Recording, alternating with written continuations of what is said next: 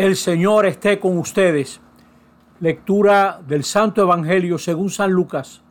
En aquel tiempo, Jesús de camino hacia Jerusalén recorría ciudades y aldeas enseñando. Uno le preguntó, Señor, ¿serán pocos los que se salven? Jesús les dijo, esfuércense en entrar por la puerta estrecha. Les digo que muchos intentarán entrar y no podrán. Cuando el amo de la casa se levante y cierre la puerta, se quedarán fuera y llamarán a la puerta diciendo, Señor, ábrenos. Y él les replicará, no sé quiénes son. Entonces comenzarán a decir, hemos comido y bebido contigo y tú has enseñado en nuestras plazas. Pero él les replicará, no sé quiénes son, aléjense de mí, malvados. Entonces será el llanto y el rechinar de dientes cuando vean a Abraham, Isaac y Jacob y a todos los profetas del reino de Dios y ustedes se vean echados fuera y vendrán de oriente y occidente, del norte y del sur, y se sentarán a la mesa en el reino de Dios.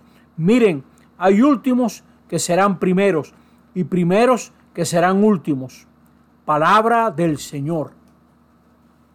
En este domingo 21 del ciclo C del tiempo ordinario, Jesús tiene una gran enseñanza para nosotros y es la enseñanza de que la salvación exige nuestra decisión y esfuerzo. Es obra de Dios y es también respuesta nuestra. En la primera lectura sorprende la acción victoriosa de Dios que reúne, convoca y elige a todos los pueblos. El amor de Dios es universal, está en contra de nuestros particularismos excluyentes. Nosotros nos desentendemos de mucha gente, pero Dios los ama a todos. Yo vendré, dice el Señor. Él vendrá para salvar, para reunir, para dar una buena noticia. Fíjense cómo dice el Salmo hoy. Vayan al mundo entero y proclamen la buena noticia, el Evangelio. A nosotros, escuchando el Evangelio, nos toca salirnos de esa curiosidad de lo que les preguntan a Jesús. ¿Serán pocos los que se salven? Esa pregunta es curiosa. Y Jesús no dice que sean pocos, que muchos no puedan entrar.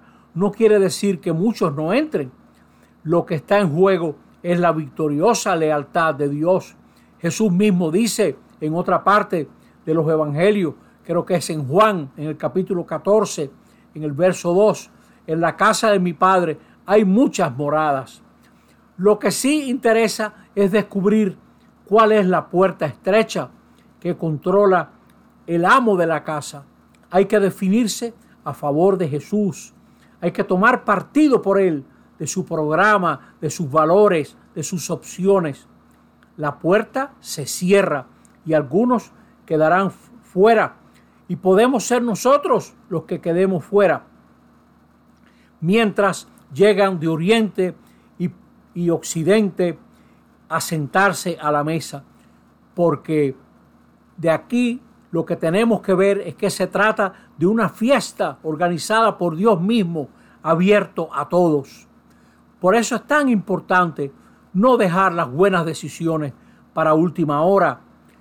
No nos estemos fiando de que comimos con Él, de que Él predicó en nuestras plazas. Eso no da seguridad. La seguridad está en esforzarse, en tomar las buenas decisiones para entrar por la puerta estrecha.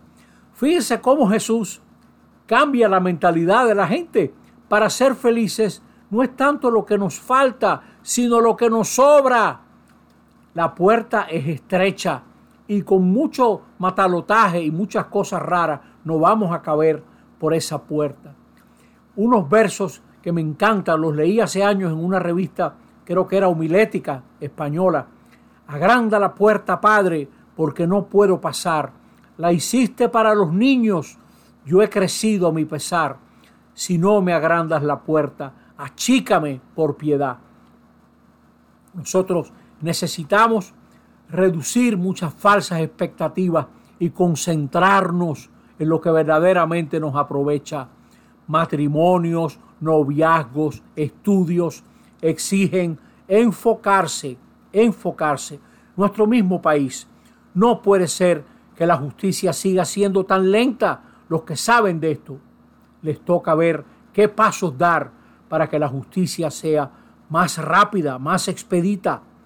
Los que entienden de economía, cómo facilitar el ahorro, sobre todo el de la gente pobre. Ellos mismos pueden ahorrar para una casa, una tierrita, unas vacaciones dignas. La gente que tiene empresas, la gente que marca los impuestos, que traza las pautas nacionales. Ver cómo creamos más fuentes de trabajo, proteger a todo el que cree fuentes de trabajo, para que aquí, y esa es la puerta estrecha, haya ciudadanos y no clientes limosneros. El país tiene que entrar por esa puerta estrecha de la responsabilidad. Primero la propia y luego de las que de aquellos que tienen recursos y toman decisiones para que ellas permitan la responsabilidad personal y colectiva. Esa es nuestra puerta estrecha. El Señor nos conceda la gracia de entrar por ella. Nos vemos en el banquete, así sea.